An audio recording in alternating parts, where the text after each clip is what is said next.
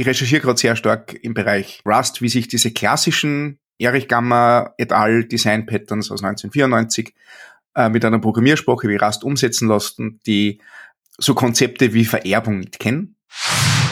Das ist halt der krasse Punkt. Also wie, wie promotet man Vereinfachung oder idiomatisches JavaScript, das im, im, im gleichen Tenor mitschwingt wie die Design Patterns? Leute, jetzt ich mache mir die Nägel, alles läuft.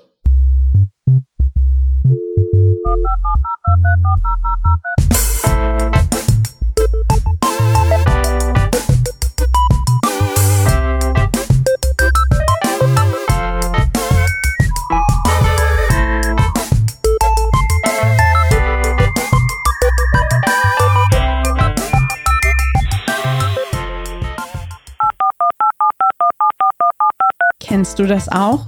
Du willst mit einer neuen Technologie starten, aber das Internet ist zu voll mit wirrem Content in verschiedenster Qualität? Du suchst kompaktes Wissen, was dich direkt produktiv macht, mit echter Erfahrung von Experten und Expertinnen, die für deine akuten Fragestellungen da sind? Dann solltest du mal im Trainerinnen-Netzwerk von workshops.de vorbeischauen. Hier findest du eine Community aus über 80 TrainerInnen, welche gemeinsam Material erstellen, sich gegenseitig unterstützen und weiterbilden, um möglichst nachhaltige und hochqualitative Weiterbildungsangebote zu schaffen. Es gibt sowohl Intensivschulungen über mehrere Tage als auch Masterclasses, welche dich über einige Monate unterstützen. Bist du auf der Suche nach einer qualitativen Weiterbildung im Bereich Webentwicklung? Oder möchtest du dich selbst als Trainerin einbringen? Dann bist du bei workshops.de genau richtig. Schau einfach mal vorbei für alle Informationen. workshops.de. Wir freuen uns auf dich.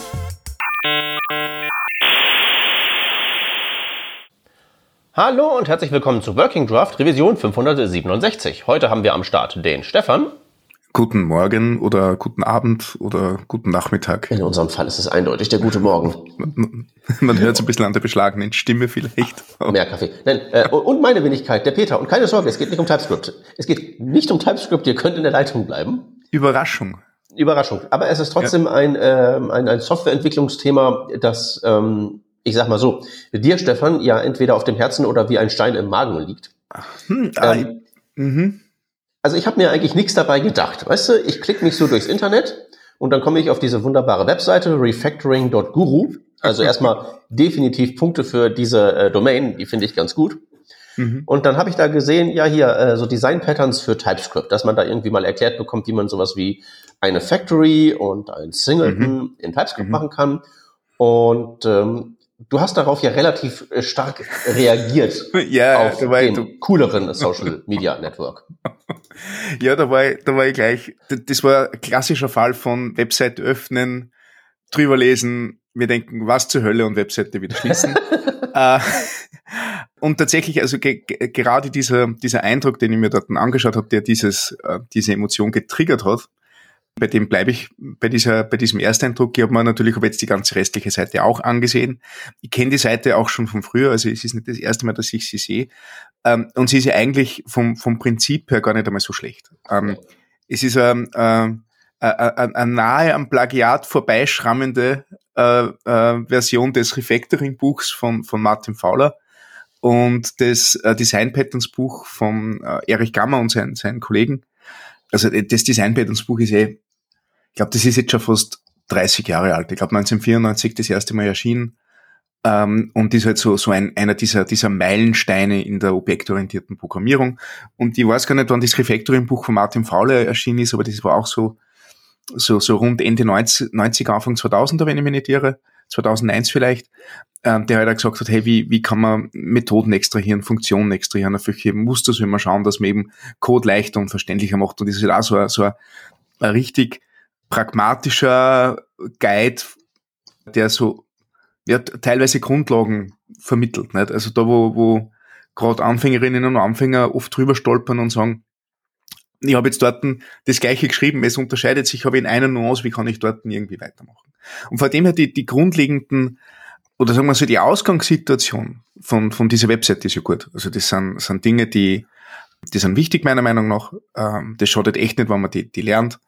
Und sie, sie gehen sehr, sehr weit, um möglichst viele Programmiersprachen entsprechend zu unterstützen. Das Ganze ist offen auf GitHub. Ähm, jede Programmiersprache hat ein eigenes Repository. Dort werden die Dinge ähm, äh, verwaltet, getestet. Also das ist wirklich sehr, sehr viel. Das machen zwei, zwei Entwickler ähm, aus der Ukraine, die daran arbeiten. Es ist ein wirklich fantastisches Projekt und ich möchte dem Projekt gar nicht zu viel absprechen. Wie gesagt, außer es, es schrammt halt ein bisschen, bisschen vorbei an der, am Plagiat. Ähm, ja, hätte jetzt gar nicht also so das Problem, wenn es nur eine Website wäre, aber sie haben halt den Premium-Content, was das Ganze dann nochmal als E-Book verkaufen. Und ich denke, okay, äh, das Refactoring E-Book von Refactoring Guru um den gleichen Preis wie das Martin Fowler Buch, also da muss man sich noch halt, ähm, muss man sich noch halt entscheiden. Aber das ist, das ist eine andere Diskussion. Ähm, so mal, zum, so mal so viel zum Intro, genau. Mhm. Okay. Würdest du, ähm, würdest du da was sagen oder soll ich, soll ich weitermachen? Pff, äh, äh, erzähl du mal weiter. Also, weil ich, äh, ich, ich würde sonst ansonsten so mitgehen. Also, das ist ja erstmal ja. irgendwie alles nicht falsch und irgendwie extrem schön mhm. aufbereitet oder so. Mhm. Ich habe mir gar nicht den Premium-Content angeguckt, aber wenn die da welchen haben, meine Güte, man muss ja auch von irgendwas leben. Genau. Passt schon. Ähm, lass dich bloß nicht von mir aufhalten. Go King. Okay. Und dann kam dieser eine Punkt. Und zwar das Ding ist das, also ich kenne das, ähm, ich recherchiere gerade sehr stark im Bereich äh, Rust, wie sich diese klassischen ähm, Erich Gamma et al. Design Patterns aus 1994 äh, mit einer Programmiersprache wie Rust umsetzen lassen, die so Konzepte wie Vererbung nicht kennen. Äh, und in der Konzepte wie Polymorphismus bedeutet, dass du drei verschiedene Arten von Polymorphismus hast, die du je nach Situation entscheiden musst. Mhm. Ähm, und, und das ist natürlich für, also te teilweise sehr, sehr spannend, weil Rust dir das nicht so einfach macht. Und teilweise ist es aber auch so, dass dass Rust ähm, äh, eine sehr gute Sprache dafür ist, weil ähm, die Gänger vor, also die, die Gruppe, die die Design Patterns, äh, äh, das Design Patterns Buch geschrieben hat, auch gesagt hat, sie bevorzugen Komposition über Vererbung. Super, wenn du gar keine Vererbung hast, dann kannst du nur komposen, nicht? Spitze, schon mal, schon mal 50 Prozent gewonnen. Mhm. Und, und dann sind die Dinge halt auch teilweise sehr, sehr grundlegend beschrieben, dass man die relativ einfach entwickeln kann. Aber wie gesagt, der ursprüngliche Stoff 1994, da waren die objektorientierten Programmiersprachen C++ und Smalltalk. Das sind auch die Beispiele im Buch. Es hat nie eine zweite Edition gegeben von diesem Buch. Es ist immer nur die erste, die halt mittlerweile 40 Reprints gekriegt hat, nicht also 40 Auflagen, aber keine Überarbeitung. Das heißt, die Beispiele sind immer noch Smalltalk und C++. Mhm. Und ähm, es gibt noch einige C++-Entwicklerinnen und Entwickler, ja. Smalltalk, hm, ähm, also ist, ist wahrscheinlich eher ein bisschen exotisch mittlerweile.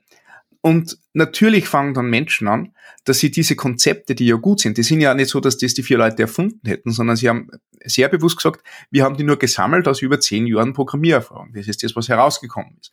Heute, das heute, sind wahrscheinlich eher so Konzepte, die sie gefunden und nicht erfunden genau, haben. Genau, Und das ist, meine, das, das passiert ja heute intrinsisch nicht. Du machst der GitHub-Repo auf äh, äh, Awesome TypeScript oder Advanced TypeScript und dann contributen da alle und, und tragen ihre Ideen bei, die sie aus Stack Overflow gefunden haben, von Twitter gefunden haben, aus eigene Pro äh, Pro Programmerfahrungen gefunden haben. Nicht? Ähm, und, und was diese GitHub-Repos heute sind, wo halt früher eben die Gänger vor, die auf einer Konferenz gesagt hat, hey, ich habe eine Idee, wir reden so viel über diese Dinge, lasst uns zusammen und lasst uns ein Buch veröffentlichen. Das war halt einmal 30 Jahre früher. Ähm, aber da es nie eine zweite Auflage gegeben hat oder, oder äh, sagen wir so eine zweite Edition gegeben hat, ähm, und sehr, sehr viele Programmiersprachen objektorientierte Eigenschaften haben, haben natürlich Menschen angefangen, das selbst zu adaptieren. Und gerade im, im Java-Bereich ist es halt durch die Decke gegangen, gerade mit, ähm, mit dem, mit dem Spring-Projekt, äh, das ja, glaube ich, die höchste Dichte an Design-Patterns hat, die man sich vorstellen kann, ist es ähm, ähm, ganz, ganz stark geworden und ähm, und das ist, macht ja für so, so ein Projekt wie, wie Spring hat es ja auch, auch, total Sinn, Sinn gemacht. Und auch für eine Sprache wie Java hat es total Sinn gemacht. Das ist ähm, in, in, in dem Buch von Gamma sind das ähm, sehr stark, ja, wie sage ich das? Also, also alles ist ein Objekt, alles hat diese, diese Naunismus, wie man sagt. Also ähm, du musst, um Funktionalität zu kapseln, musst du einen, ein Substantiv haben oder, oder ähm, Ah, mir fällt, mir fällt der deutsche Name nicht ein, leider Gottes. Ähm, Dann sag's Englisch. Ja, Noun, nicht? Also du hast halt, mhm. ähm, es, es gibt es gibt nicht das Refactoring-Modul, sondern es gibt einen Refactorer oder so. Also es muss überall eine Entität dahinter stehen. Eine Entität muss zuständig genau, sein. Genau, genau, genau. Ähm, und von dem her eignet sich das ja sehr, sehr gut. Und das ist eben genau der Punkt, wo ich jetzt hingreifen möchte. Ich, ich, ich hätte gesagt, das, das ist sehr, und das ist auch mittlerweile ein sehr überholter Begriff, aber ich hätte gesagt, das ist sehr idiomatisch zur Programmiersprache Java. Das heißt, die, was Java an Syntax und an Eigenschaften hervorbringt und äh, wie Java gedacht ist, entwickelt zu werden, weil es ist natürlich, es gibt überall Intention dahinter, wie Leute denken, dass Dinge geschrieben werden sollen.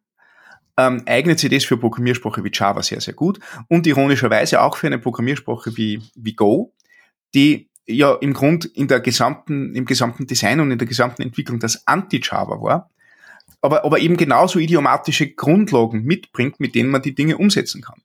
Also von dem her, die, das funktioniert. Also, also ähm, Objektorientierung in, in Go schaut komplett anders aus wie in Java, äh, aber es ist vorhanden, es ist syntaktisch anders, es hat aber Eigenschaften, die man berücksichtigen muss, aber dann funktioniert Das gleiche in Rust. Und dann haben wir eben das Problem mit dem TypeScript-Bereich dieser Webseite. Weil dieser TypeScript-Bereich, der macht absolut keine Anwendung von TypeScript oder JavaScript idiomatischen Eigenschaften. Mhm. Zum einen sind die Dinge, ähm, ähm, also, also wo, wo in diesen anderen Programmierbeispielen konkrete Beispiele drinnen sind, in den anderen Sprachen, sind in TypeScript tatsächlich, und, und das ist bitter, die schematischen Darstellungen aus dem Gamma-Buch vorhanden. Ne? Also nicht einmal irgendwas Konkretes und dann eben sehr, sehr stark auf, auf Klassen und Objekte aus, wo doch die Sprache selbst viel, viel mehr Eigenschaften bietet. Ähm, bestes Beispiel, das war das erste, was ich aufgemacht habe, der, der Decorator. Ähm, der Decorator ich mache bei solchen Sachen immer zuerst das Singleton auf, weil wenn das irgendwie Web- und JavaScript related ist, dann weiß ich, wie ein Singleton also geht. Modul, Schweifklammer auf, Schweifklammer zu. Ja, genau.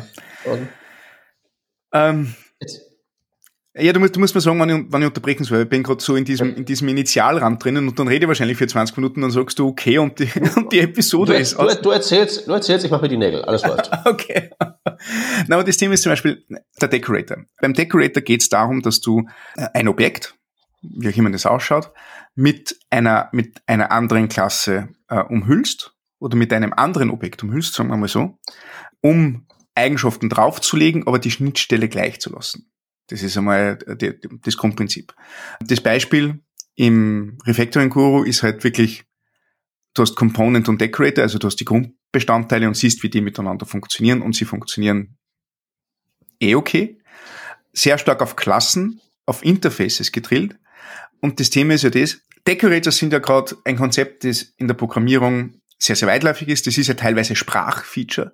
Das ist auch Sprachfeature mittlerweile von JavaScript. Es gibt Klassendekoratoren, die genau das machen. Du umhüllst sie mit mehr Eigenschaften und kriegst nachher ähm, das gleiche Interface raus. Das ist ja ein gutes Konzept. Das ist ein fantastisches Konzept. Aber da bietet dir die Sprache viel, viel mehr. Da bietet dir die Sprache eben, dass du entweder Klassendekorator schreibst, die Syntax sind, die wirklich ein Sprachfeature sind. Oder auf der anderen Seite kannst du einfach ähm, eine, eine, eine Decorator Function machen. Die Decorator Function nimmt irgendein Objekt oder irgendeine andere Funktion und umhüllt sie mit zusätzlichen Wissen. Und das, das braucht meistens zwei Zeilen Code. Das ist. Mhm. Äh, oder drei Zeilen oder, oder viel, viel weniger. Und, und das ist eben genau das, wo ich diesen Bruch hier merke oder wo ich mir denke, natürlich, das ist jetzt Decorators by the book. Ähm, das ist, und, und gerade in dem Beispiel ist halt wirklich dieses Grundklassendiagramm aus dem Buch einfach runtergetippt ähm, mit, mit TypeScript-Code, der halt ähm, Access Modifier hat, die nur in TypeScript existieren, nicht in JavaScript, ähm, der mit Interfaces arbeitet, etc. Interfaces ist wurscht, das ist ein Basistyp, ist eh okay. Ähm, aber, aber du weißt schon, es ist halt einfach wirklich, oh, ich sehe ein Klassendiagramm und baue meine Klassen daraus, ohne zu hinterfragen, ob nicht dieses Konzept eines Decorators nicht in der Sprache und mit den idiomatischen Eigenschaften einer Sprache viel, viel besser umzusetzen wäre. Das gleiche für ähm, Factory Pattern. Factory Pattern mhm. kann man mit fünf Klassen lösen und dann funktioniert es auch irgendwie oder du machst halt einfach eine Funktion, die dein Objekt zurückgibt. Und Funktionen sind ja auch Objekte in JavaScript und in TypeScript. Das heißt, du mhm. bleibst in der Objektorientierung. Du verlässt ja nicht ähm, das Prinzip der Objektorientierung. Aber die Sprache bietet dir halt einfach viel, viel mehr. Und ganz andere Gestaltungsmittel, um diese Muster umzusetzen. Und das ist eben genau der Punkt, wo wir noch in unserer Mastodon-Diskussion äh, waren, beziehungsweise es war halt, was ich jetzt in der letzten Viertelstunde versucht habe zu erklären, war halt einfach die nächsten 100 Zeichen auf Mastodon in meiner Antwort, wo ich gesagt habe, also ich würde es eigentlich schöner finden, wann wir uns mal hinsetzen würden und schauen, wie diese klassischen Pattern, die ja wirklich Sinn haben und die ja durchaus nützlich sind, mit den Mitteln der Sprache selbst umgesetzt werden können und welche Varietäten man hat, beziehungsweise welche, ähm, ja, welche, welche Ausprägungen das annehmen kann.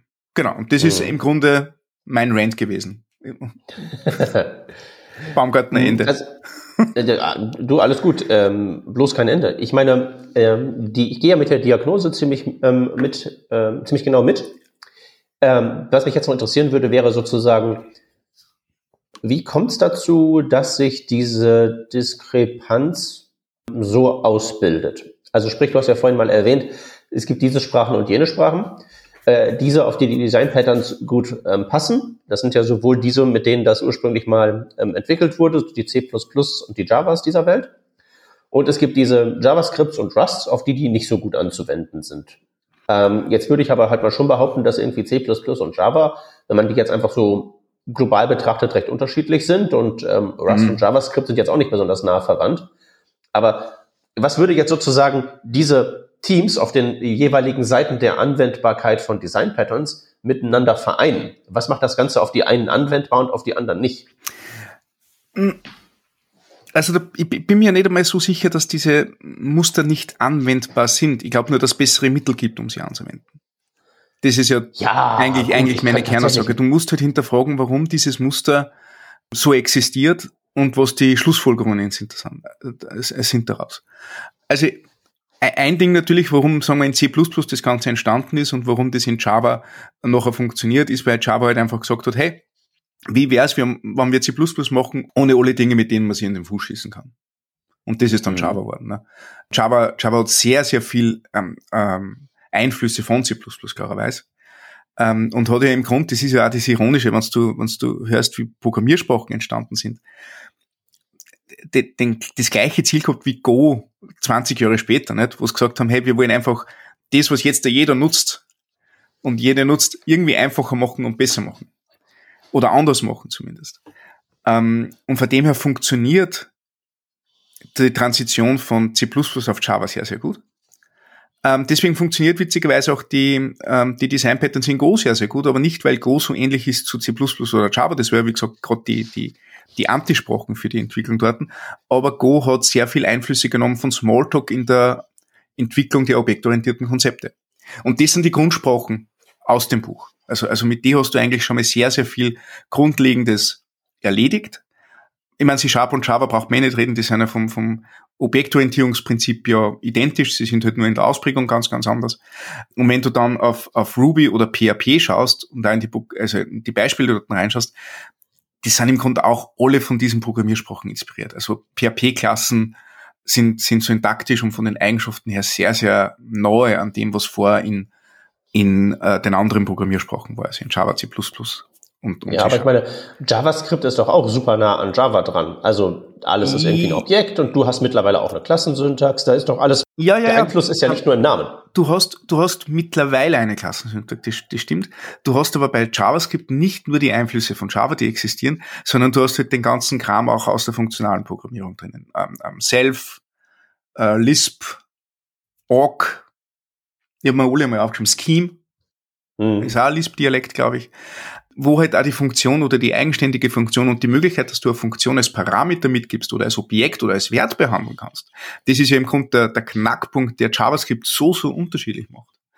Hast du auf einmal eine ganz, ganz breite Palette an, an Möglichkeiten, dich auszudrücken. Und das ist vielleicht auch der, der, der Punkt, wo es ist für, für Programmiersprache wie JavaScript oder TypeScript so viel schwieriger macht, weil die Sprache dir nicht konsequent vorgibt, wie du zu schreiben hast, sondern du kannst in Wirklichkeit alles schreiben. Genau, ich würde das, ich, ich hatte mit nämlich ungefähr den gleichen Gedanken, hatte den so generalisiert zu, dass es halt die Einsprachen gibt, die sozusagen ähm, dir einen Werkzeugkasten hinschmeißen und sagen, mach damit was. Und die anderen, die schmeißen dir auch einen Werkzeugkasten hin, aber da gibt's schon, sagen wir mal, die Richtung und die Sprachmittel, mhm. zu denen es strebt.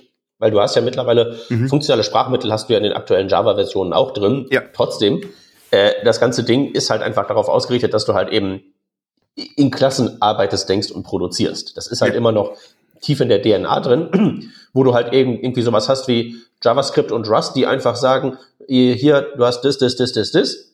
Und da gibt es irgendwie Schnittstellen, wie die Dinge miteinander arbeiten können. Aber es gibt kein großes vereinigendes Prinzip. Da gibt es nicht irgendwie so den Gesamtentwurf. So sieht richtiges JavaScript aus, so sieht richtiges Rust aus. Naja, also in Rust würde ich das nicht so unterschreiben. In Rust gibt's gibt's durchaus Richtungen, die du immer wieder erkennst. Also, also Muster, die immer wieder kommen, ähm, Herangehensweisen, die immer wieder kommen. Und es gibt da Bemühungen, dass du sagst, hey, so wird idiomatischer Rust-Code geschrieben. Das ist ein ganz, ganz großes Thema auch in der Community. Und das kriegst du auch implizit mit, weil du halt viel mit Dingen aus der Standardbibliothek arbeiten musst, die halt natürlich diesen ganzen Regeln, Regeln folgen. Nicht? Und wenn das du gewisses, richtig, aber die Werkzeuge, mit denen du das machst, sind Schraubenschlüssel und Messer und du hast nicht ein Schweizer Taschenmesser, die Klasse. Ja, ja, das, also okay, das alles stimmt. Macht. Ja, ich weiß ja, was du raus willst, ja, das stimmt. Also, ich meine, das ist, total easy. Wenn, wenn das einzige Ausdrucksmittel in deiner Programmiersprache eine Klasse ist, dann bleibt eh nichts anderes über. Ne? Ähm, und, und, und die ist ja auch, sagen wir mal, fähig genug, um in unterschiedlichsten, ähm, sagen wir mal, Kontexten unterschiedliche Jobs zu machen. Ja. Das heißt, du, du hast sowohl den, äh, den Bedarf, diese Patterns zu erzeugen, als auch die Mittel, diese Patterns zu erzeugen. Mhm. Und in JavaScript und in TypeScript hast du halt die Mittel, aber du hast den Bedarf nicht. Ja. Und das macht aber für eine sehr interessante Ausgangssituation, weil was ich nämlich noch merke, ähm, also ich arbeite sehr, sehr viel mit, mit sehr vielen äh, äh, Teams, die aus unterschiedlichen ähm, Ecken der Programmierung kommen, die unterschiedlichen Hintergrund haben, wie sie es gelernt haben. Ähm, die jetzt aber witzigerweise in dem gleichen System arbeiten müssen. Ne? Und das ist JavaScript-TypeScript basiert. Und das, das Ausdrucksgefälle könnte nicht größer sein.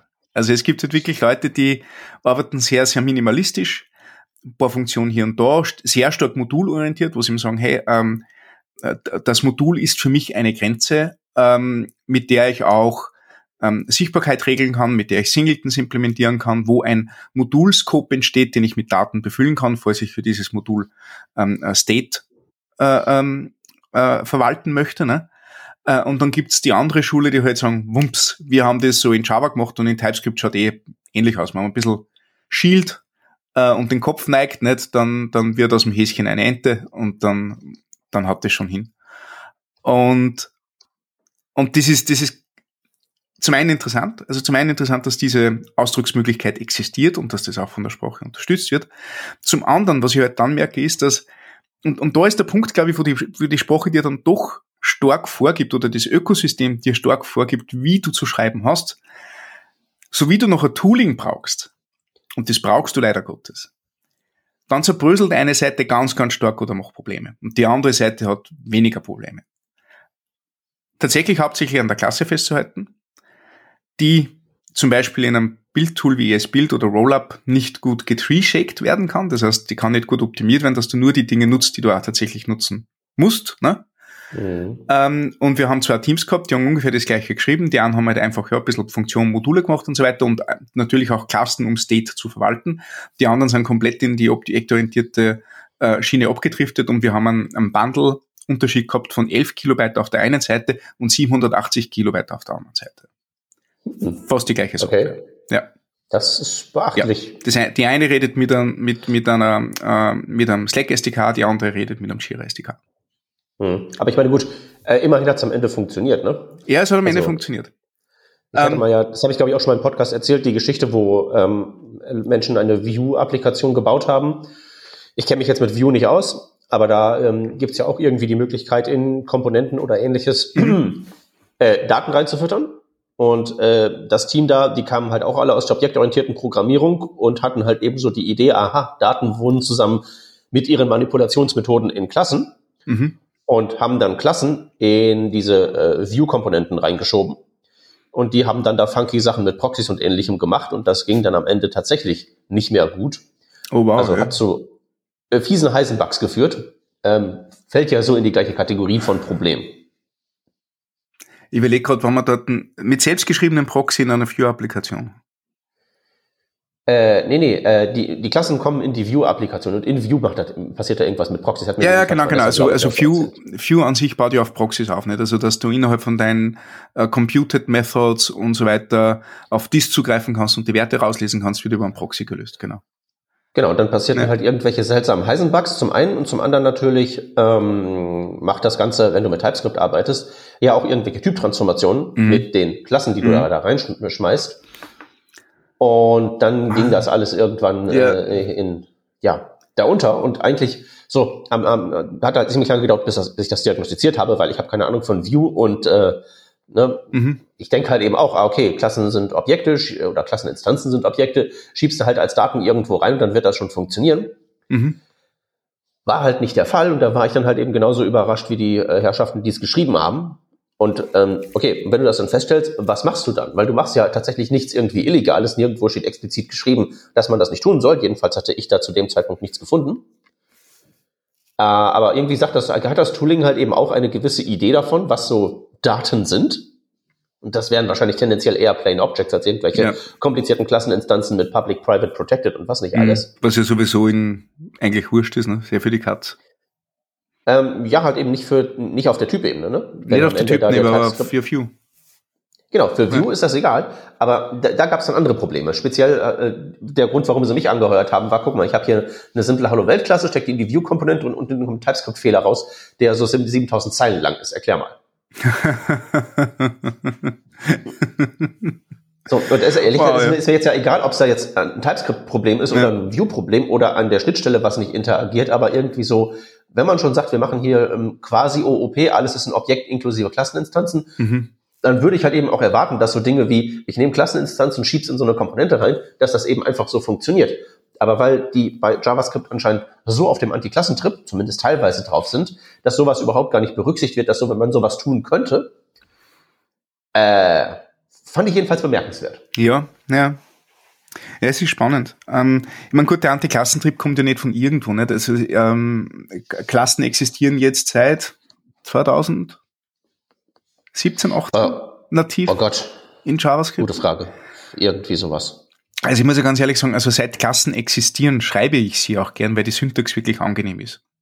Ja. Also das, ähm, ich habe früher, also wir haben, wir haben versucht, in der Agentur, wo ich gearbeitet habe, haben wir ähm, versucht, eine Applikation stark objektorientiert zu machen mit dem Revealing Module Pattern, falls du das noch kennst, wo du halt ähm, einen Function Scope erzeugst. In dem Function Scope kannst du quasi deine Felder und Methoden definieren ähm, und ähm, das ist eine selbstausführende Funktion, die du nachher entweder mehrfach instanzieren kannst oder gleich Singleton behandeln kannst. Nicht? Also ähm, ich, ich, ich könnte es glaube ich nicht aus dem Stegreif nochmal runterschreiben, aber ich finde sicher nur die Literatur hat Adi Osmani damals recht, recht populär gemacht. Ähm, und das ist schon irgendwie gegangen. Und dann kommst du drauf, ja, warum geht das so? Ja, wegen einem Functions gehabt, dann kommst du drauf, hey, aber eigentlich konntest du natürlich auch die klassische Konstruktorfunktion Prototype machen, nicht so wie halt Objektorientierung in JavaScript damals funktioniert hat. Und egal, was du gemacht hast, egal welchen Flavor du angewendet hast, alles war irgendwie mies. Sorry. Das war alles, alles mhm. nicht das Richtige. Und ja, mit der Klasse jetzt, doch um einiges schöner und um einiges angenehmer. Aber das hat auch schon viel ins Land gelaufen. Nicht? Und ähm, da haben sie in der Zwischenzeit schon viele Frameworks etabliert und ähm, da ist viel Code geschrieben worden, der halt einfach nur hauptsächlich plain JavaScript Objects gemacht hat und ein paar Funktionen rundherum und viel mit Callbacks gearbeitet hat. Also wenn du ähm, Express anschaust zum Beispiel, nicht? Ja, es ist, ist Callback Bonanza und ähm, ist halt auch ein sehr sehr, sehr gut unterstütztes Pattern in JavaScript. Und wenn das einmal die, die, das Ökosystem so anfängt, dann kannst du nur mit der besten Syntax daherkommen. Ähm, das ist halt jetzt einmal so. Ne? Also das ist jetzt in den, in den Köpfen der Entwicklerinnen und Entwickler drin. Ja, die sich mit der komm, Sprache auseinandergesetzt haben. Komm, wenn ich jetzt hier so eine Software raushaue wie Vue oder TypeScript, äh, und dann irgendwie so eingängiges, ähm, sagen wir mal, äh, Sprachfeature wie halt Klasse, das kann man jetzt ja wirklich finden, wie man will. Oder äh, man kann ja die, die Begründung, die du daherbringst, ist ja komplett korrekt für. Das war halt lange Zeit nicht da und da gibt's halt jetzt irgendwie ähm, Prior Art und die, die macht das halt mhm. eben nicht so. Aber wenn ich noch irgendwie ein quasi Produkt der Gestalt raushaue, finde ich das schon, ähm, sagen wir mal, nicht äh, überraschend davon überrascht zu sein. okay. Ich bin mir jetzt so, nicht ganz sicher, ob ich das verstehe. Da, da, muss, da muss, ich, ne, ich musste halt, pass auf, das Ding ist halt eben, du denkst so hier, ich bin hier kompetente Entwicklerin, ich habe hier äh, dekadenlang hier meinen OOP-Krempel mhm. gemacht, ich habe mir, ich hab mir das View-Bootcamp reingezogen und wie ich Daten organisiere, um halt hier meine Business-Logik abzufrühstücken, das kann ich ja offensichtlich übernehmen aus meiner OOP-Vergangenheit, weil ich ja die mhm. exakt gleichen Sprachmittel ähm, in TypeScript so wiederfinde. Und dann geht das nicht. Dann kommst du dir ja, das ist ja erstmal die Frage, die du dir stellst, bin ich hier das Problem? Bin ich jetzt hier äh, bescheuert? Mache ich hier ähm. was, was irgendwie komplett unvernünftig ist? Und da wäre meine Antwort halt eben, nee, liegt nicht an dir. Naja, also ich, ich würde gerne mit Leuten zusammenarbeiten, die den Fehler zuerst bei sich suchen, weil ich arbeite im Moment mit Leuten zusammen, die den Fehler immer bei der Programmiersprache suchen. Ja, ja gut, das ist auch ein das ungünstiges Extrem. Ja, also die, die Wahrheit ist irgendwo in der Mitte nicht. Und das ist eigentlich genau der Punkt, auf den ich raus will. Nicht? Ähm, auch wenn die Programmiersprachen oberflächlich ähnlich sind oder du gewisse Konstrukte hast, die du in anderen Programmiersprachen auch findest, JavaScript ist halt eine neue Programmiersprache, TypeScript ist eine neue Programmiersprache. Und da muss man sich auch damit beschäftigen und man muss sich auch auf diese Dinge einlassen. Es ist gut, also es, es spricht für JavaScript, dass es so viele Ausdrucksmöglichkeiten gibt, was bedeutet, du kommst schnell rein, du kannst schnell Code fabrizieren und das ist gut, das stimmt. Aber ich finde es fast einen schlimmen Umstand, wenn ich nachher sage, okay, und das reicht mir. Ähm, und ich schaue mir jetzt nicht an, was die Sprache sonst zu bieten hat oder ich hinterfrage nicht meine Entscheidungen. Und das finde ich sollte schon sein. Nicht? Also, wie gesagt, wir haben, das ist jetzt 13 Jahre her, diese eine Applikation, in der wir versucht haben, Klassen mit den bestehenden Stilmitteln zu wiederherzustellen. Na, warum haben wir das gemacht? Weil wir alle von der Uni gekommen sind und alle, alle objektorientierte Programmierung gemacht haben. Das war ein, war ein Ter Territorium, wo wir uns ähm, gut ausdrücken haben können. Mhm. Ähm, aber dabei ist nicht geblieben. Also wir haben äh, tatsächlich ist so, es kommen Bugs, Code wird schwer zu, zu maintainen, du versuchst Dinge irgendwie anders zu lösen und dann kommst du darauf her, ein paar Sachen wären anders vielleicht viel einfacher und zielführender gewesen. Und du beschäftigst dich, du beschäftigst dich damit und lernst aus die Sprache andere Prinzipien auch noch. Und für mich war halt da die, die krasse Eröffnung dort, wie ich zum ersten Mal Not geschrieben habe. Ich, ich glaube, Node hat sehr, sehr viel dazu beigetragen, wie ich heute JavaScript schreibe. Weil mhm. die, die Frameworks und die APIs dort halt eben ganz, ganz anders waren. Äh, ganz anders waren wie der DOM zum Beispiel. Nicht? Der DOM hat ja auch noch diese objektorientierten Konzepte drinnen. Bis heute. Du musst der Web-Component von HTML-Element ableiten. Geht nicht anders.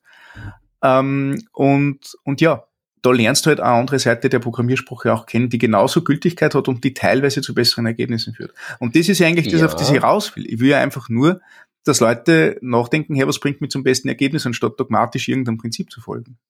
Mhm. Ja, ich würde trotzdem noch mal kurz in, zur Verteidigung meiner äh, View-TypeScript-Menschen äh, noch mal kurz den Unterschied zwischen funktioniert nicht im Sinne von gibt einen Fehler und ist suboptimal, aber bringt uns zum Ziel. Mhm nochmal herausstellen wollen, weil ähm, ich bin mir ziemlich sicher, dass ich ziemlich viel Suboptimales mache, jedes Mal, wenn ich irgendwas Neues mache. Mhm.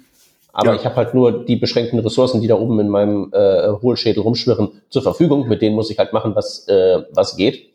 Und ich habe auch nur ähm, begrenzt viel Zeit auf dieser äh, verfluchten Erde. Wenn und wenn es am Ende des Tages halt eben funktioniert, unter Anwendung von Dingen, die, sagen wir mal, vielleicht nicht optimal oder gut sind, aber vertretbar sind, mhm dann ist das ja oft ausreichend. Mhm. Aber wenn ich halt eben vertretbare Dinge miteinander kombiniere, die nicht optimal sein müssen, aber die vertretbar sind, dann würde ich ja schon erwarten, dass vertretbar 1 mit vertretbar 2 zusammenspielt. Ja, ja, das stimmt. Ähm, das ist natürlich im Fall deiner, deiner Few-Menschen halt wirklich, wirklich fies. Ähm, weil das funktioniert so lange gut, bis das nachher der eine Bruch da ist und dann bricht ja das ganze Ökosystem zusammen. Da merkst du auf einmal, hey, Moment, das sind TypeScript, das ist ja sowieso nur irgendwie dahin geschummelt. Ähm, und, und Vue hat so viele Eigenheiten, die unter der Haube stecken, die hinter einer schönen API versteckt sind. Also das muss ja, also das ist ja wirklich wie mit, äh, keine Ahnung, Eiffelturm mit, mit, mit Karten bauen. Und ja. an der Spitze drauf kommt, dass der Kleber fehlt. So, so ein bisschen. Ja. Ich meine, das ist, das, also das verstehe ich nicht. Da würde ich natürlich noch auch der, der Sprache die Schuld geben. Ne? Ist, ganz klar. Ähm, ja. Oder zumindest halt eben sagen, so, ähm, also in dem Fall ne, hatten sie halt eben ganz wenig Bugs. Das größte Problem waren halt eben die TypeScript-Fehler, mhm. die sich halt eben zu 99,9 Prozent da im Code nicht, ähm, in, in, der Ausführung nicht mhm. manifestiert haben. Mhm. Und da habe ich halt eben auch gesagt, okay, solange bis ihr das repariert habt, wir haben das ja jetzt diagnostiziert, macht ihr halt überall, da ist Annie drin. Ja. Und da macht er halt eben erstmal weiter. Aber jetzt irgendwie zu sagen, oh Gott, äh, wir sind, wir haben jetzt hier einen, einen, einen, einen groben Fehler begangen. Äh, nee. Da seid, da seid ihr halt eben in eine Falle gelaufen, indem ihr vertretbare Dinge miteinander kombiniert habt auf eine Weise, ja. die halt nicht vorhergesehen wurde, warum auch immer, von denen, mit denen ihr da zusammenarbeiten müsst. Ähm, ist jetzt so, das Kind ist in den Brunnen gefallen, schreibt dann das Kind S. Annie dran und repariert es, sobald ihr es mal das nächste Mal seht. Äh, das ist ja wieder das Schöne, dass sowas wie S. Annie gibt. Also es wird ja sehr verpönt in der Community, dass es, dass, dass man es ja auch nicht verenden soll und so weiter und ich verwende ständig. Also bevor ich, bevor ich mich da herumärgere, weil irgendwelche Typen nicht zusammenpassen und ich weiß, dass das Ding funktioniert, flapp, S. Annie drauf und es geht weiter, also.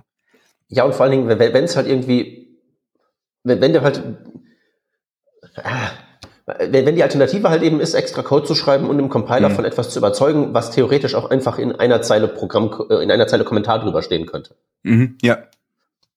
Ne? Ja. Absolut. Oder, oder, oder, es, oder es gibt halt tatsächlich ja den Fall, dass, ihr, dass etwas mal tatsächlich irgendwas ist. Man, man, man stelle sich vor, es ist halt irgendwie irgendwas. Es ist nicht unknown, aber es ist halt irgendwas. Ja. Das ist ja ein subtiler und äh, existenter Unterschied. Aber wir wollten doch nicht über TypeScript reden, Steffen. naja, es bleibt, es bleibt uns nicht aus. Also ähm, das ist ja eigentlich der, der Grundtrigger gewesen, TypeScript. Müssen wir sowieso drüber sprechen. Ähm, es ist ja, es ist ja gerade so, dass mir gerade auffällt, dass in TypeScript du schneller, als es dir lieb ist, eigentlich genau auf diese Löcher stößt, die, wo du merkst, hey, da haben wir uns ein bisschen verbiegen müssen, dass die Dinge wieder halbwegs funktionieren.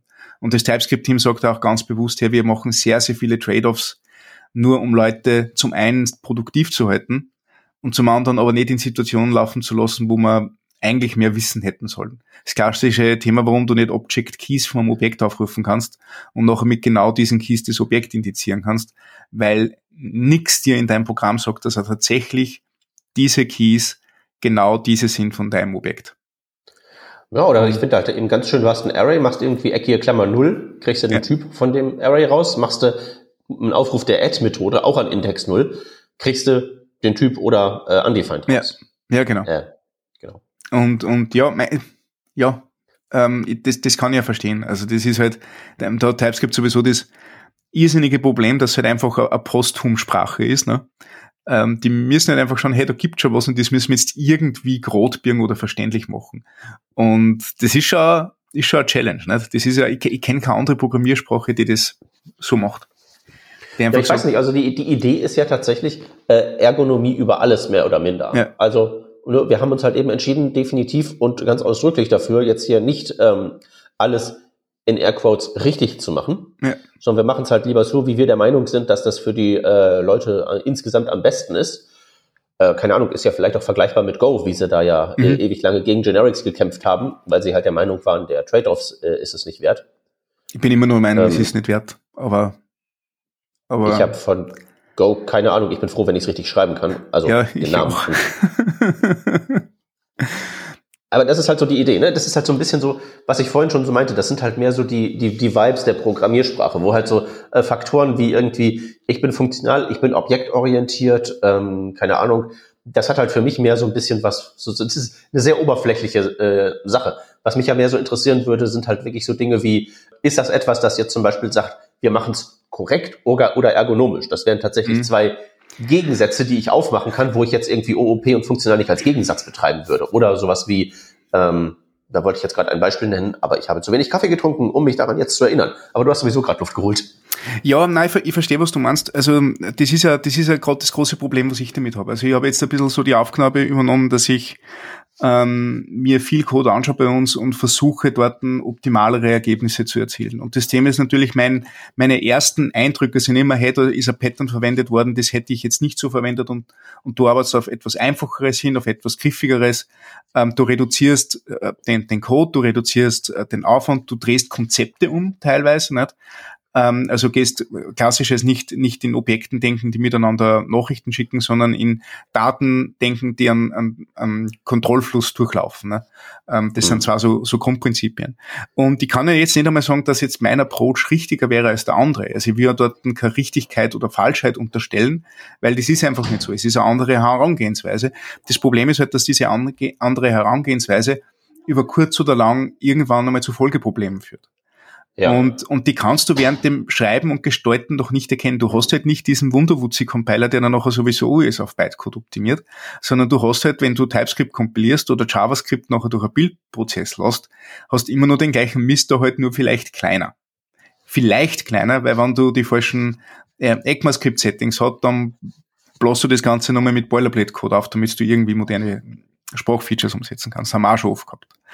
Und, und, und das ist jetzt gerade das ist jetzt gerade der Punkt in meiner Rolle und in meiner Aufgabe, wo man denkt, hey, wie geht es jetzt am besten an? Also wie kann ich über, über äh, äh, große Menge an Entwicklern, wir reden jetzt von 500 bis 700 Entwickler, wie kann ich dort praktischen, praktische Hilfestellungen geben, die zu einfacheren Lösungen führen, die idiomatischer zur Programmiersprache sind, ähm, ohne jetzt erstens der, der, der, der schulmeisternde alte Mann zu sein, der ich nicht sein möchte, Zweitens, zu dogmatisch zu werden, weil Dogma ist immer schlecht in einer Programmiersprache. Du verfolgst dein Ziel und du willst einfach schnellstmöglich auf das Ziel hinkommen. Das ist ein pragmatischer Approach.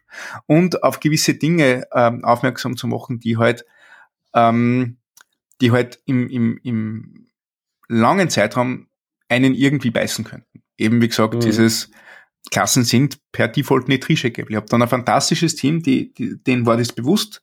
Die haben Klassen geschrieben, äh, und haben nachher sämtliche Methoden mit add pure annotiert, so ein äh, äh, JavaScript-Kommentar, um dem Tree-Checker nachher zu sagen, dass diese weggeschmissen werden kann, wenn es keine Referenzen drauf gibt. Ähm, ich habe nicht gewusst, dass das geht und ich habe hab mir das erklären lassen. Das heißt, sie haben, sie haben große, umfangreiche Klassen geschrieben, haben gemerkt, hey, irgendwie macht es sehr große Bundle Sizes und annotieren noch alles mit Add Pure, damit der Tree-Shaker erkennt, okay, passt, da kann er optimieren. Und ich habe es noch bezeichnet als, hey, das ist das CO2-Zertifikat des Programmierens. äh, du, du bläst die Luft voll mit CO2 und nachher kaufst du irgendwo einen Baum in Brasilien in der Hoffnung, dass alles wieder besser wird. Und, ähm, und genau das ist gerade der Punkt, an dem ich bin. Also geil zu sagen, hey, warum machst du nicht ein Modul und hast dort ein paar Funktionen rein und du kommst auf genau den gleichen Effekt mit weniger Aufwand ähm, und mit einem besseren Endergebnis. Und, und wie transportiere ich das? Ohne eben der zu sein, der am jeden sagen muss, hey, er schreibt so einen Schatz. Grob gesagt. Mhm. Mhm. Also ich bin halt eben jetzt nicht, nicht so in der Situation so generell wie du. Ich habe halt meistens irgendwie so ein kleines Team, dem irgendwo der Schuh drückt. Also ich gucke halt immer, wie gesagt, dass das Wort vertretbar finde ich halt immer das, das mhm. Interessante. Mhm. So. Also ähm, ist es irgendwie jetzt tatsächlich schädlich? Ähm, bringt uns das in akute Schwierigkeiten? Oder ist das irgendwie optimal und genauso müsst ihr das machen? Oder ist das vertretbar, aber wenn ihr es das nächste Mal anfasst, so wäre halt besser. Mhm. Und das ist natürlich relativ schwierig. Dein Beispiel mit diesen ähm, Klassen, äh, wenn du halt eben da hingehst und du baust halt ein Programm damit, das, das infiziert ja in Anführungszeichen dein gesamtes ja. Denken und deine gesamte Struktur da kommst du ja nicht mal ebenso wieder raus. Das ist ja nicht etwas, was du mit so en passant hier mal ein bisschen refactoren, da mal ein bisschen refactoren, wenn ich zwischendurch mal fünf Minuten Zeit habe. Das gelingt ja oftmals nicht so gut. Ja. Ja, ja das stimmt. Also, also wenn du einmal diese, ähm, die, diesen Weg gehst, dann hast du, dann hast du lauter Entitäten, die miteinander Nachrichten austauschen. Und da wird es halt schnell ja. kompliziert. Genau, man kommt halt aus der Nummer dann auch nicht so direkt wieder mhm. raus. Und da muss man halt vielleicht einfach sagen, ja, okay, ähm, das ist jetzt irgendwie ein ungünstiges, ein ungünstiges Konstrukt, aber keine Ahnung, vielleicht kann man da den Schaden ja irgendwie anderweitig einhegen, indem man das als Modul in was anderes reinpackt, was das in Zukunft besser macht, dass man es irgendwann ersetzen kann oder irgendwie sowas. Aber das ist halt so das Ding. Ähm, deswegen habe ich halt bei diesen Entwurfsmustern, ich habe ja diese äh, Refactoring-Guru-Webseite, die habe ich ja ursprünglich gefunden, mhm. habe da so drüber gescrollt, dachte so, hihi, äh, kennen wir. Und da sind sicherlich so Dinge drin bei einigen Patterns, wo ich auch wirklich sagen würde, Leute, das braucht's halt wirklich, wirklich nicht. Wie gesagt, mein Singleton ist ja, ja immer so das, der ja. Trigger bei mir. Aber im Rest denke ja. ich halt eben, ja, meine Güte, du machst dir halt mehr Arbeit, aber ähm, das ist, ist ja nicht schädlich so aktiv, weißt du? Wenn du es halt nicht besser weißt, was willst du denn machen? Also das mit Singleton ist wirklich ein sehr, sehr gutes Beispiel, weil es ist ja, wie du gesagt hast, Klammer auf, Klammer zu, da ist der Singleton. ähm, naja, ich weiß nicht schädlich. Wie, wie, gesagt, also wir, bei uns treffen halt diese Punkte, die schmerzen, erst viel, viel später. Ähm, nämlich dann, wenn, wenn Bundles erzeugt werden und dann, wo wir halt merken, dass es einen Unterschied vom Faktor 80 gibt in der Bundle-Größe. Ja, und äh, dann kann man sagen, ja, aber bitte, das sind eh nur 800 KB oder sonst irgendwas. Na ja, ähm, ist eine 800 KB serverseitigen Code. Ja, aber der hat halt einmal ein Upload-Limit von 2 Megabyte. Das heißt, wir haben, wir haben 40 Prozent vom, vom Upload-Budget verbraucht. Mhm. Durch einen Programmierstil. Und wir haben dieses Upload-Limit sehr, sehr großzügig gewählt. Äh, weil wir ja ursprünglich eigentlich eher so diese 11 bis 50 Kilobyte Geschichten im Kopf gehabt haben. Und, und ja, da, da, mhm. da denkt man halt schon, ja, also die, die, die Schädlichkeit trifft die halt später im Output. Nicht dort, wie du entwickelst oder wie das Team zusammenspielt oder ob deine Dinge miteinander funktionieren, sondern erst damals merkst, hey, du hast dort irgendwas, das möchtest du irgendwie rausschmeißen und mh, hm, nicht mhm. ganz das. Aber ich meine jetzt so bei der, bei der, ähm, bei der Tree-Shakebarkeit der Klassen. Also das mhm. ähm, ist jetzt ein Problem, das hatte ich jetzt persönlich noch nicht äh, wirklich so getroffen. Aber was du damit meinst ist, ähm, ich habe ein Klassenkonstrukt und da wohnen diverse ähm, Methoden und vielleicht auch statische ja. Methoden drauf. Die werden verwendet wie Funktionen, aber weil sie in der Klasse sind, können sie, wenn sie mal nicht aufgerufen werden, nicht aus der Klasse rausgeschmissen ganz genau, werden. Das ganz genau. Das ist, das ist das Problem. Ja. Ja, aber ich meine, in, in dem Fall kannst du das ja eigentlich relativ simpel refactoren, oder? Also du könntest ja dann so eine statische Methode nehmen und aus der Klasse rauskriegen, ja, weil sie hängt ja an nichts dran, ah, was in der Klasse drin ist. Natürlich, natürlich, natürlich könnte man das, wenn das nur eine einfache eine einfache Klasse mit Methoden wäre. Wenn du noch aber dort irgendwelche Dinge äh, Dependency injecten musst, die du eigentlich nicht Dependency injecten musst, aber die halt so injected werden, dann hast du auf einmal einen Pointer zu einer anderen Klasse. Von dieser Klasse gibt es mhm. eine Instanz, die halt wieder einen Pointer zu einer anderen Klasse, von der gibt es auch wieder eine Instanz und so weiter und so fort. Das heißt, du hast dort ja ein, genau das, was du beschrieben hast. Ein, äh, wenn du einmal in diesem Weg gehst, dann bist du schnell in diesem Netz an unterschiedlichen Entitäten, die halt irgendwie miteinander verbunden sind und das bläst das Ganze auf. Und ich glaube, das war, der, der Name fällt mir nicht ein, der Mensch, der, der Erlang entwickelt hat, der gesagt, ja, Objektorientierung hat für immer bedeutet, du willst ähm, die Banane, aber was du kriegst, ist die Banane mit dem Gorilla, der sie hält und mit dem ganzen Dschungel, in dem er lebt. Und das ist es und das, das wäre halt tatsächlich auch ja meine, meine ähm, sagen wir mal, Kritik an Klassen. Ja. Nämlich einfach nur, dass das sozusagen ein dass die Grenzen, die Klassen ziehen in dem Programm keine nützlichen Grenzen sind. Ja. Das sind zwar welche und die teilen das Programm ein, aber auf nicht besonders nützliche Weise. Das, weißt du, da, da stelle ich halt eben, da gucke ich so auf die Landkarte so von Deutschland und stelle mir so fest, aha, eine Klasse ist ungefähr so eine so, so eine, so eine Arbeitseinheit wie irgendwie Schleswig-Holstein. Mhm. Wo man irgendwie so sagen kann, das ist halt so ein Bundesland, ja, und das ist irgendwie so eine Entität, das kannst du so raustrennen.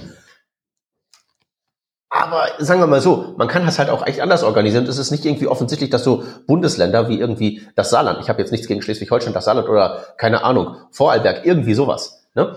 Aber die, die, die, die, die tun ja sozusagen für sich genommen nicht viel. Die mhm. haben halt irgendwelche Aufgaben übertragen bekommen und die führen die auch aus und das arbeitet irgendwie alles zusammen oder so. Ja. Aber es ist nicht offensichtlich, dass das nötige, sagen wir mal, Arbeitseinheiten sind, finde, finde ich. Ja.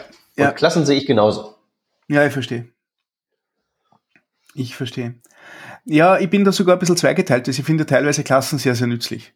Ähm, und ich hätte mir das wahrscheinlich vor fünf Jahren noch nicht so sagen traut. Aber tatsächlich gibt's ähm, Situationen, wo ich die sehr, sehr nützlich finde. Ähm, zum Beispiel ähm, auch ein Pattern, das dort beschrieben wird, das Bilder-Pattern, ähm, wo du eben ein komplexes Objekt konstruieren möchtest, ähm, das verschiedene Parameter annehmen kann äh, und das in einem einzigen Konstruktor oder mit einer einzigen Konstruktorfunktion einfach nicht so easy zu machen ist.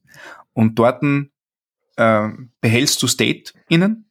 Das heißt, du, du, du mutierst konstant State durch Methoden aufrufen und hast nachher diesen Build-Command, der dir nachher das Resultat ausspuckt.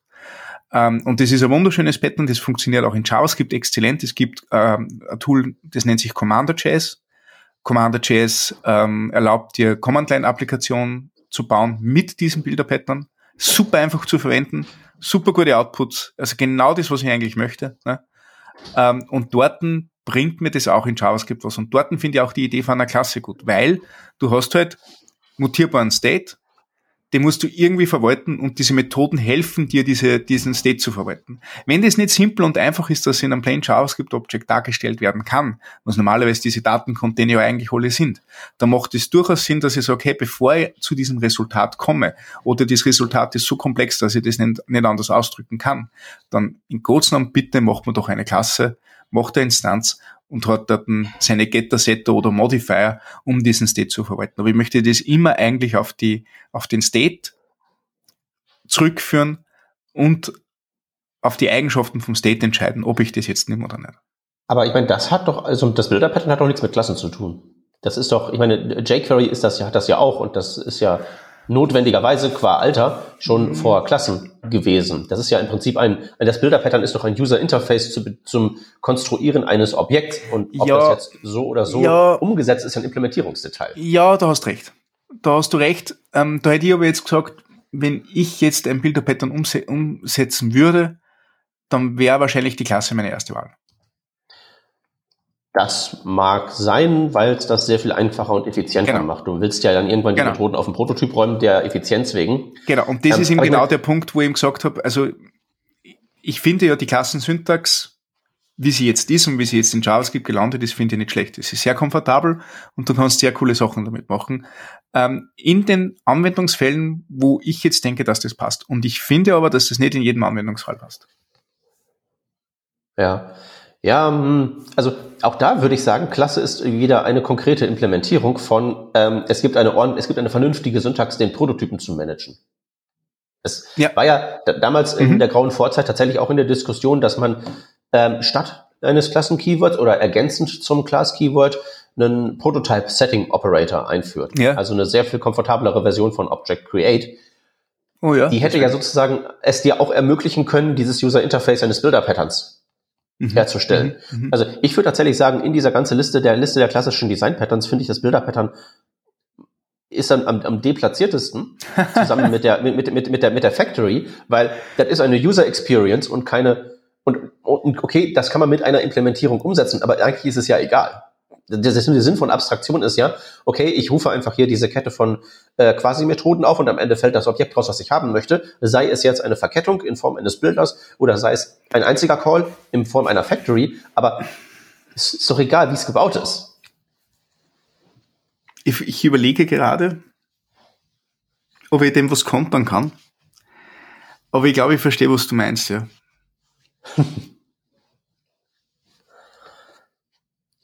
Weißt du, ein Singleton in der OOP-Sprache. Das ist tatsächlich wirklich eine Umsetzung zur Lösung eines Problems. Das sehe ich ja. ein. Das ist keine User Experience. Das ist ja eher das Gegenteil davon. Ich kann ja da immer sagen, new, new, new und kriege immer die gleiche Instanz zurück. Ja. So. Das ist ja wirklich ein Effekt. Das ist ja wirklich Magie. Das ist wirklich was, wo, wenn man daran nicht eingeweiht ist, ich denke, wow, wie funktioniert das denn? Das ist ja spannend. Mhm, mh. Aber das andere ist Oberfläche, das ist Fassade, nicht dass die Un okay, das ist keine Fassade, das ist nicht das äh, Design Pattern, ja, genau. Ne? Aber das ist das das würde ich tatsächlich auch da noch mal irgendwie anders sehen. Mhm. Ich bin mir nicht, ah, ich bin, ich bin mir nicht ganz sicher, wo in deiner in deiner Argumentation bei mir gerade der Bruch herrscht. Ähm, ich glaube, ich glaube, ich verstehe, was du meinst. Ähm, ich hätte aber halt trotzdem gesagt, dass wir haben ja angefangen damit, dass wir sagen, hey, die, die ähm, haben wir nicht gesagt, dass die Klassen, die Wurzel alles allen übel sind? Oder da, fehlt mir da jetzt der, der Zusammenhang? Nö, ich bin jetzt einfach nur so spaßeshalber auf den ja. ähm, Zug aufgestiegen, weil du, du weißt es doch, Stefan, wenn wir zwei zusammen podcasten, ja. dann, dann höre ich in deine Stimme rein und sag so, mit äh, wo auf der Klassenargumentationsskala muss ich mich platzieren, um den Stefan ins Nachdenken zu ah, bringen. Ah, weil zu weich heute, oder was? und, und, und, und, und heute denke ich halt eben, ja, okay, komm, ähm, machen wir mal ein bisschen so, die, die, die ähm, machen uns mal auf der Anti Anti-Klassenseite ein bisschen. Ähm, ja, ich meine gut, ähm, du sagst, du sagst dieses User Experience oder halt Entwickler und Entwicklerin Experience, ja, das das, das kann ich so akzeptieren, aber das ist halt auch mal Teil der, Teil der Rechnung. Nicht? Also wenn, wenn ich ein Mittel habe, mit dem ich mich ausdrücken kann, dann soll ich das natürlich auch verwenden. Und ich finde, ähm, in Bereichen, wo es eben darum geht, dass man komplexen State mutieren muss, ist die Klasse ein total valides Instrument. Und da, da würde ich jetzt da nicht davon weggehen eigentlich.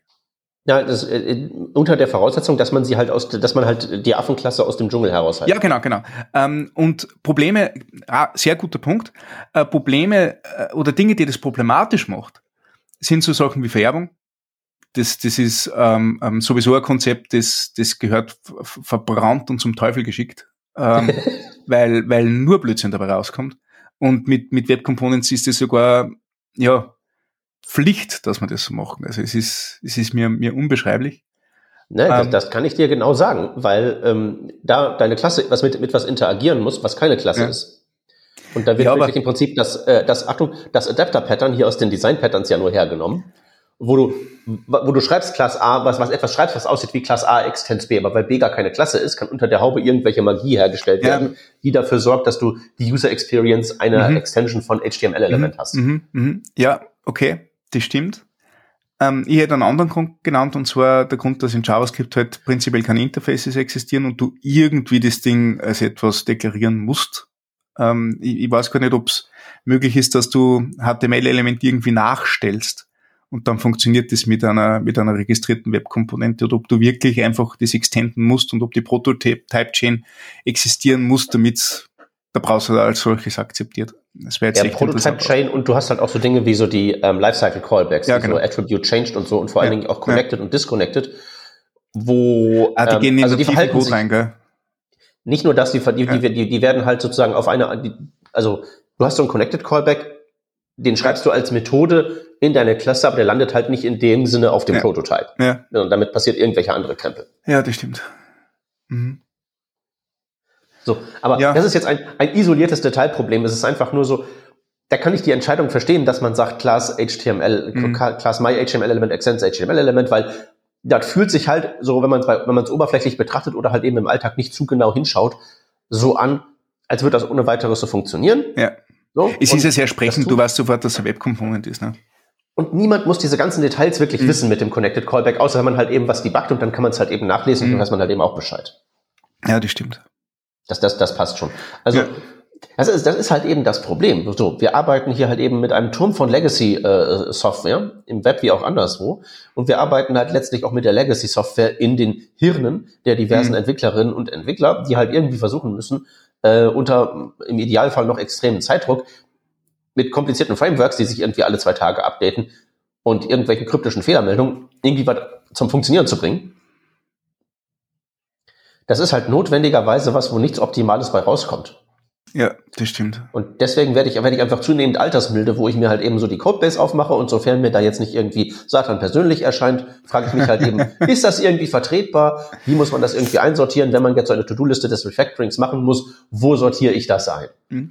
Aber da sind wir wieder bei einem wunderschönen Punkt. Du hast gesagt, die To-Do-Liste des Refactorings. Das ist ja, das ist ja eine herrliche Überleitung zu dem, wo wir eigentlich gestartet haben. Wenn ich jetzt eine To-Do-Liste des Refactorings mache für, für eine JavaScript-TypeScript-Applikation, dann denke ich mir, schaut die anders aus als wie die, die jetzt gerade auf Refactoring Guru drauf ist. Da sind ah, Dinge ja. drinnen, die sind vielleicht ein bisschen konkreter.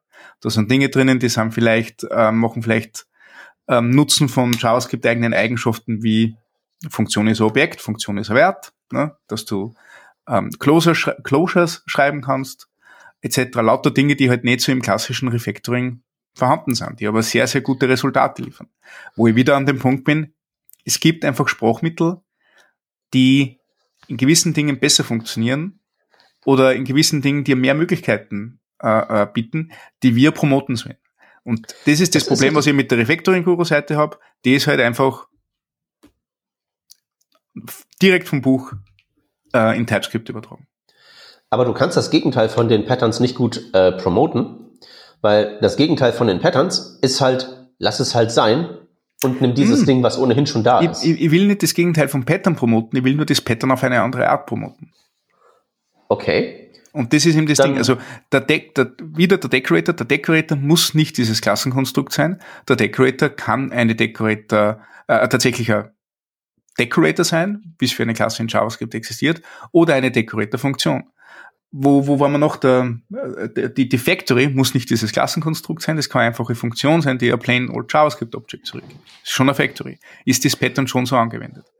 Ähm, und witzigerweise, der Adapter muss kein Adapter sein, der kann einfach eine abgeleitete Klasse sein. wie wir mhm. eruiert haben. Nicht? Da gibt Sprachmittel, die funktionieren besser als wie dieses Konstrukt an Code, das du schreibst. Nur um das Pattern zu bilden. ist aber echt eine, sagen wir mal so, wenn ich jetzt mal meinen Sales-Hut aufsetze, ne? Ja. Hast du halt echt einen, einen schwierigeren Stand, das zu promoten, als zu sagen, hier hast du ein konkretes Stück Software, mhm. das ja auch mhm. den Anschein erweckt, ein ernsthaftes Stück Software zu sein, weil ja alle Keywords da sind und alle ja. Patterns und äh, weiß ich nicht, ähm, Doc-Comments und was nicht alles dagegen sind. Und dann komme komm ich um die Ecke und sag, ja, du kannst aber auch für einen Singleton einfach Schleifklammer auf, Schleifklammer zumachen. Oder du kannst mhm. einfach sagen, ja, leit halt die Klasse ab, dann hast du auch einen Adapter. Das ist, sagen wir mal, du hast halt so im, im Wettbewerb der Ideen, du kannst ja keine Diagramme zumachen. so. Ja, das ist genau mein Problem. Das ist jetzt sind wir an dem Punkt, wo ich bin, weil wie verkaufe ich das meinen 500 bis 700 Entwicklerinnen und Entwicklern? Dass, dass ähm, die, das, was, was, was Fowler und Gamma in den letzten 30, 20 bis 30 Jahren geschrieben haben, äh, in Bücher verfasst haben, Diagramme geschrieben haben, eigentlich alles nicht ganz so gut ist. und ja, also das ist halt, das ist halt der krasse Punkt. Also wie, wie promotet man Vereinfachung oder idiomatisches JavaScript, das im, im, im gleichen Tenor mitschwingt wie die Design Patterns? Ich glaube nicht, dass das geht. Also ich glaube, dass sozusagen, wenn du die Leute hast und du die auf einem Kompetenzniveau hast, wo sie das sozusagen schätzen können. Weil wenn du mhm. irgendwem sagst, du kannst deine Singleton-Klasse in die Tonne treten, wenn du einfach zwei Tasten drückst, das ist ja erstmal sozusagen relativ, ähm, sagen wir mal, einfach die Leute davon zu überzeugen, dass das wahrscheinlich die bessere Wahl ist. Wenn du halt mhm. auch demonstrieren kannst und resonieren kannst, dass das irgendwie alles ohne weiteres geht. Aber du kämpfst halt eben an gegen die Prior Art. Wenn du jetzt irgendwie ähm, sieben Leute auf der Straße fragst, hey, was ist ein Singleton? Okay, dann werden dir wahrscheinlich alle sieben äh, fragen, ob du jetzt irgendwie für eine Dating-App arbeitest oder sowas. Aber wenn du jetzt auf einer Entwicklerkonferenz bist und die fragst, und fragst die nach Singletons, ne? Ja. Da wird halt, auch wenn es die nerdigste JavaScript-Konferenz ist, nicht irgendwer sagen, so, ähm, keine Ahnung, das ist halt einfach ein Objekt, das da im globalen Scope rumhängt und alle greifen drauf zu oder irgendwie sowas, mhm. sondern der Begriff Singleton ist assoziiert mit einer konkreten Implementierung, nämlich so einem Klassengewurstel, was halt auf diese Historie mit den ganzen Büchern, die du erwähnt hast, zurückzuführen ist. Aber es hat halt leider diesen Begriff ver verbrannt. Mhm. Bedeutet halt eben auch, wenn jemand sah, weiß, aha, ich brauche eine Factory, weil das sozusagen der Use Case ist, dann fängt man sozusagen schon an, sich auf eine Bahn zu begeben, wo man hinterher bei einer Implementierung mm. landet, wenn gleich es was Allgemeineres gäbe. Und, und da bin ich mir aber nicht einmal ganz so sicher, muss ich ganz ehrlich sagen, weil hm. ähm, frag jemanden auf einer Entwicklerkonferenz, was ist ein Decorator? Ja, okay, stimmt. Und da kriegst du vielleicht unterschiedliche Antworten. Die einen verstehen den Klassendecorator, die anderen verstehen das Pattern. Mhm. Und so populär wie Decorate jetzt in den letzten 20 Jahren waren, wo ja dieses, und das ist ja das Schöne, dieses Pattern ist zum Sprachfeature geworden in Java äh, anno 99, nicht, über die, die Annotations und nachher auch in, ähm, ähm, in, in, in C-Sharp und, und anderen Sprachen, ist ein, ein aus, aus der Entwicklung entstandenes Entwurfsmuster zum Sprachfeature geworden. Das finde ich wunderschöne Geschichte. Mhm. Existiert seit über 20 Jahren ist wahrscheinlich mehr in den Köpfen drinnen als wie das vom Gamma. Und da bin ich echt gespannt, was da für Antworten drinnen sind. Egal auf welcher Konferenz. Es kann, kann JavaScript-Konferenz sein, kann die GoTo oder, oder, oder NDC sein. Mhm. Bin, ich, bin ich echt interessiert, was da für Antworten kommen. Mhm. Weil es ja. heißt nicht zufällig beides Decorator. Das stimmt. Mhm. Aber trotzdem, glaube ich, hast du, du hast es einfacher, den Leuten mehr zu verkaufen, als den Leuten weniger zu verkaufen. Ja, es ist, dann mache ich jetzt mein eigenes Refactoring-Buch oder mein eigenes Design-Patterns-Buch und mache einfach zehn weitere dazu. Dann habe ich schon mehr verkauft, mache aber nur halb so viel Content, weil alles viel einfacher ist. Ja, du könntest das, du könntest das ja irgendwie so, du könntest das ja so New Age-mäßig aufziehen. Ja. Du machst nicht, du machst nicht das Buch Design Pattern, sondern du machst das Buch Design Pattern Detox. Ja, ja, Detox ist immer ja. gut. dann, dann, dann könnte das funktionieren. Ja. Nee, aber ich meine, die, so äh, ein bisschen so die, die, die das sehe ich, das sehe ich halt so das Problem. Du kannst halt relativ einfach den Leuten ein Produkt verkaufen und sagen, nimm, nimm dieses Ding und das ähm, löst deine Probleme und nicht nimm dieses Ding weg und das löst deine Probleme. Mhm. Das ist halt einfach inhärent, glaube ich, schwieriger, wo wir dann halt eben natürlich auch, glaube ich, nicht umhin kommen, uns die Frage zu stellen, ob so ein Ding wie so ein, äh, so ein Web-Frontend-Framework, ob das ein Design-Pattern ist. Ha. Mhm. Das habe ich mich nämlich gefragt, als ich hier ähm, auf diese Seite rumgescrollt bin und darüber nachgedacht habe, was ich dich so fragen könnte. Mhm. Ist React ein Design-Pattern? Naja, oder nutzt React zum Beispiel das Component Design Pattern? Was Weiß jetzt nicht einmal, ob das überhaupt existiert. Nein, es existiert eh nicht, aber das habe ich jetzt gerade erfunden. Die, diese Art Komponenten zu schreiben, wie es auch Vue macht und jetzt auch, auch Angular macht oder, oder Solid oder Svelte oder was auch immer. Äh, eben diese, diese Kombination von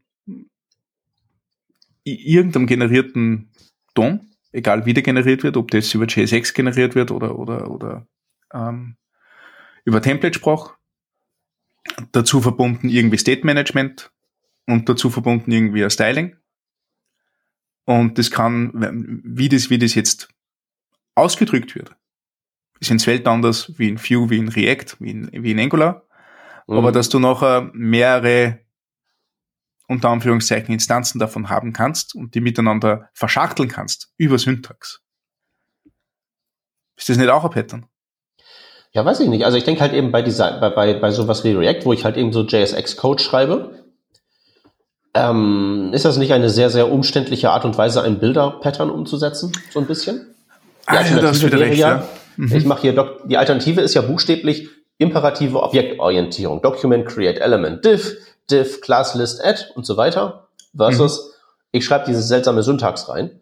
Mhm. So, das ist dann jetzt ja irgendwie, also zumindest, zumindest riecht das für mich auch nach einer so Umformatierung dieses, dieser User Interf dieser, dieses User Interfaces, das ich halt als Entwicklerin dann wahrnehme. Und dann ist halt die Frage, ist sowas wie, so, ist, das, ist dann sowas ein Design-Pattern und in, hat das auch so dieses, äh, die, dieses, diesen infektiösen Charakter, mhm. dass das irgendwie so nicht einfach mhm. nur ein Werkzeug ist, um ein spezifisches Problem zu lösen, sondern ist das so etwas, dass du sagst, ähm, ich bin der eine Weg, das zu machen, TM, nutze mich und das führt dich äh, zur Glückseligkeit. Ja. Ähm, du erinnerst mich gerade an eine fantastische andere Ressource, die wir vielleicht promoten sollten.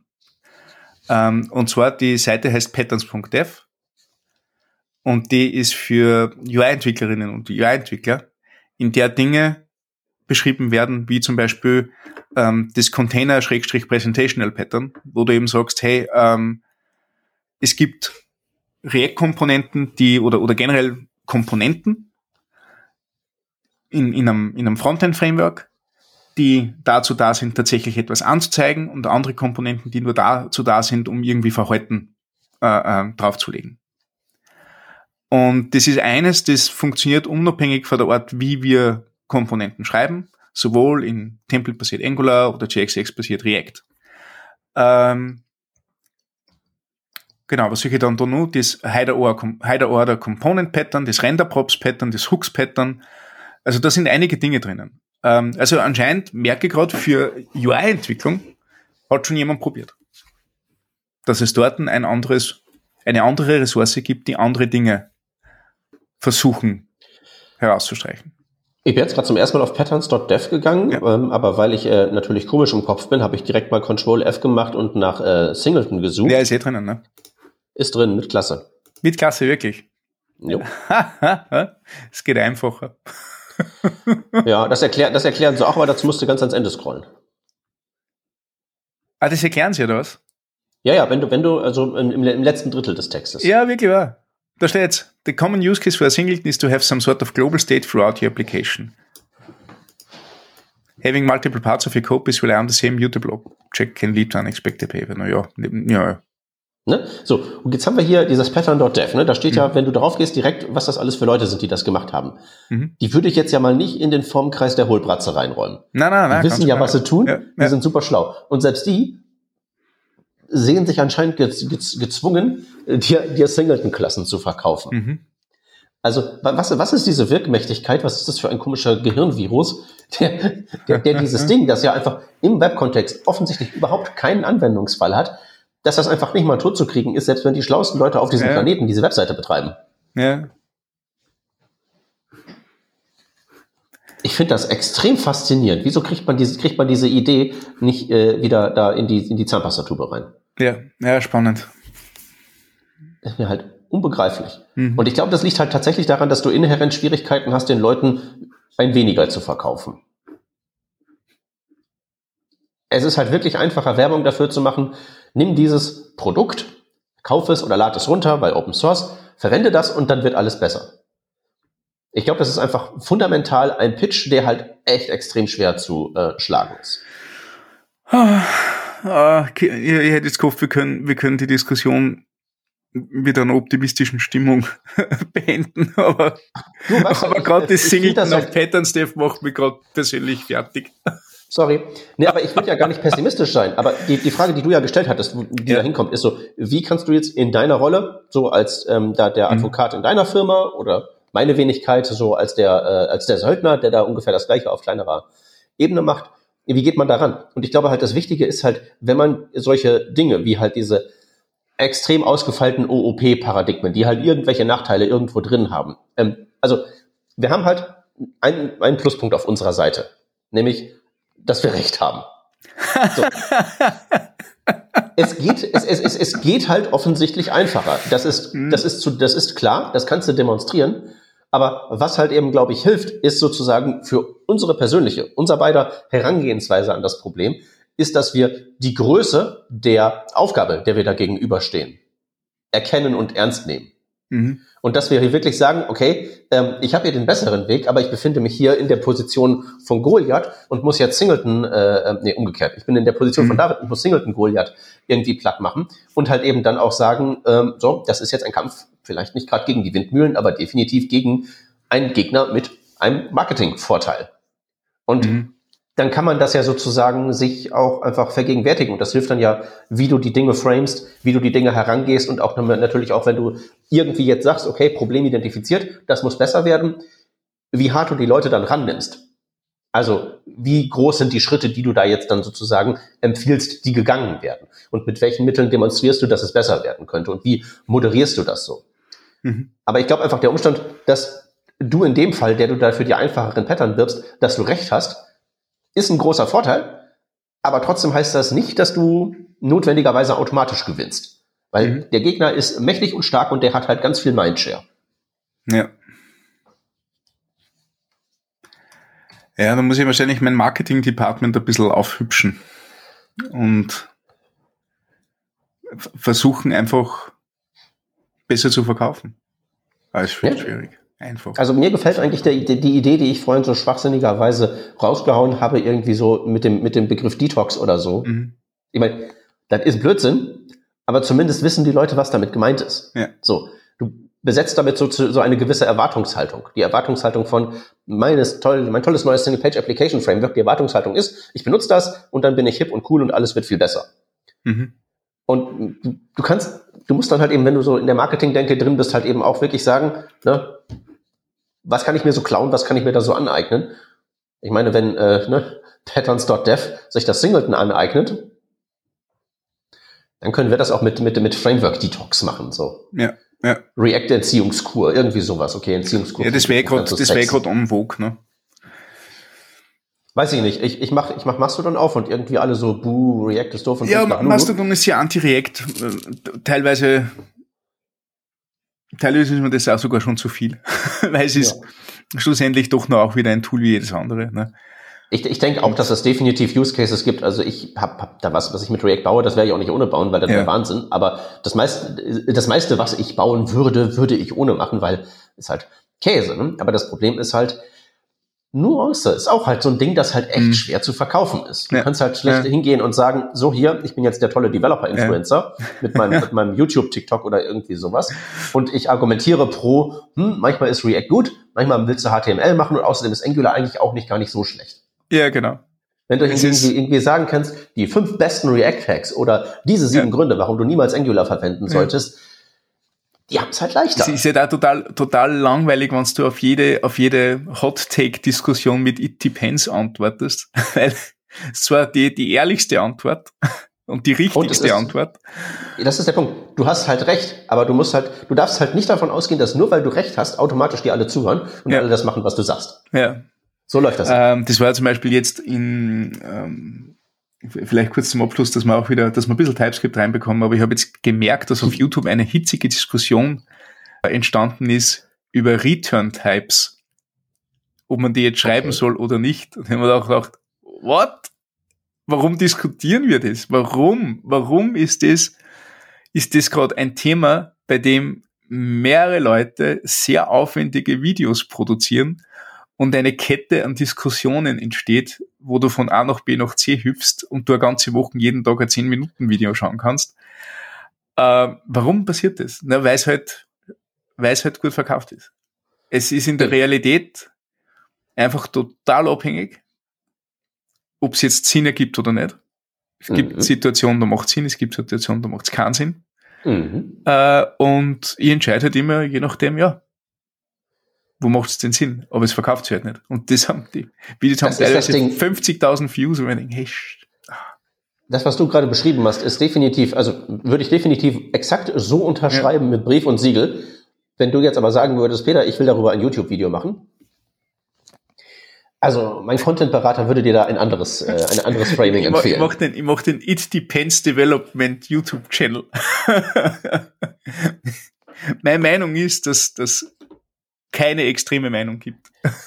Genau, it, it depends. Und dann machen wir das so, dann machen wir, was wir machen so schöne Beleuchtung. Du setzt dich in so einen Sessel, du hast ein Buch vor dir und dann wird das nicht so ein, yo YouTube, was geht ab? Hier ist wieder ja, genau, genau, React-Tipps genau. für deine tägliche Arbeit, sondern du sitzt dann da und machst mehr so die Märchenerzähler. Ja, genau. Also ich schlage ein Buch auf, dann während ich das Buch aufschlage, wird so ein Einspieler kommen von dem einen Video mit dem Hot-Take und ich mache wieder zu und sage, it depends und dann ist das Video vorbei. Brauche ich jetzt ich nur, auch nur einmal machen. Mein, mein, mein Take ist einmal aufgenommen und den recycle ich dann für Video zu Video zu Video.